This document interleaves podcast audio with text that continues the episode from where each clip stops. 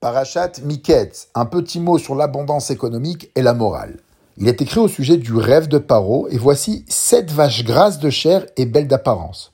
Le Midrash nous dit, lorsque les années sont belles, les personnes deviennent très fraternelles entre elles. Il y a de la sympathie et de l'amour dans l'air. Par contre, pour symboliser les années de famine, il est écrit Sept autres vaches montèrent derrière elles, maigres, fort laides d'apparence et décharnées. Le Midrash nous dit, lorsque les années sont mauvaises, les gens deviennent autres, différents, étrangers les uns aux autres. Comme il est écrit, sept autres vaches. L'un des points que les gens ont tendance à oublier lorsqu'ils discutent des méthodes économiques est le lien qu'il y a entre le niveau moral et l'abondance économique. Il y a 250 ans en Angleterre, la peine de mort était obligatoire pour tout vol d'un objet d'une valeur supérieure à 40 shillings. Les juges avaient pitié de l'accusé à plusieurs reprises et estimaient la valeur de l'objet volé à 39,9 shillings. Mais c'était ça la loi. Est-ce que les gens à l'époque étaient plus cruels que nous le sommes aujourd'hui?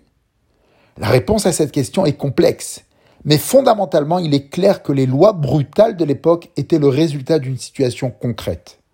Lorsque des millions ou des centaines de milliers de personnes affamées envahissent les rues, quel type de sanction peut les dissuader à commettre un vol?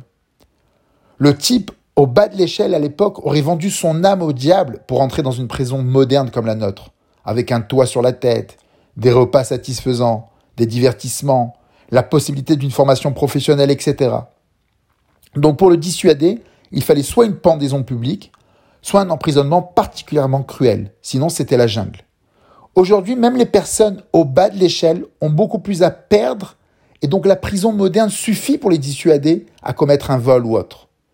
Le succès économique rend notre structure sociale moins cruelle, car nous n'avons pas besoin de sanctions terribles pour que l'ordre social ne s'effondre pas. Il y a également un autre aspect qui correspondait à la situation de l'époque, à savoir de percevoir la propriété équivalente à la vie humaine, telle qu'exprimée dans la déclaration des frères qui ont été conduits à la maison de Yosef. Ils ont dit, c'est pour se jeter sur nous, se précipiter sur nous, c'est pour nous prendre comme esclaves et s'emparer de nos ânes. Regarde la symétrie. C'est pour nous prendre comme esclaves et s'emparer de nos ânes. Alors bien sûr, on peut penser que les ânes des frères étaient précieux. Et donc les frères craignaient qu'il ne soit une tentation pour un harceleur potentiel. Mais le Rambam a cité ce verset comme un exemple de la façon dont certains sont soucieux de leurs biens comme de leur personne. Je cite.